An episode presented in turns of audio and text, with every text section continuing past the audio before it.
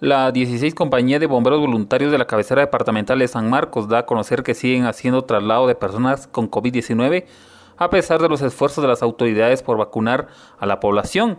Brendy Fuentes de esta institución bomberil habló al respecto. Servicios de COVID, esta semana pues acá eh, bomberos voluntarios pues hemos trasladado eh, únicamente a dos personas, tal Nacional de San Marcos, estas pues porque se han presentado eh, complicadas, sin embargo acá en el, en el municipio de San Marcos pues hay bastantes personas que, que están positivas a COVID, sin embargo podemos decir de que la vacuna pues ha venido a ayudar bastante, ¿verdad? Porque estas personas eh, presentan síntomas, sin embargo, pues no necesitan eh, una hospitalización.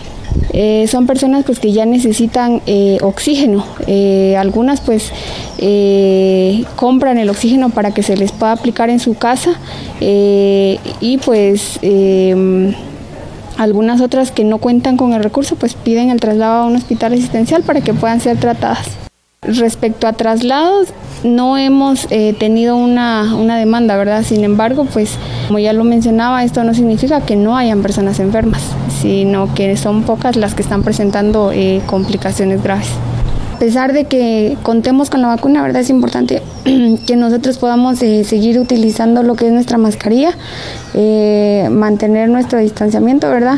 Eh, que es bastante importante para evitar que este virus se siga propagando, eh, como también hacerle conciencia a toda la población de que si no cuentan con ninguna vacuna que puedan vacunarse, porque esto pues va a ayudar a, que si en dado caso eh, se contagian de este virus, pues que los síntomas puedan ser leves y en otro caso, ¿verdad?, puedan ser también asintomáticos.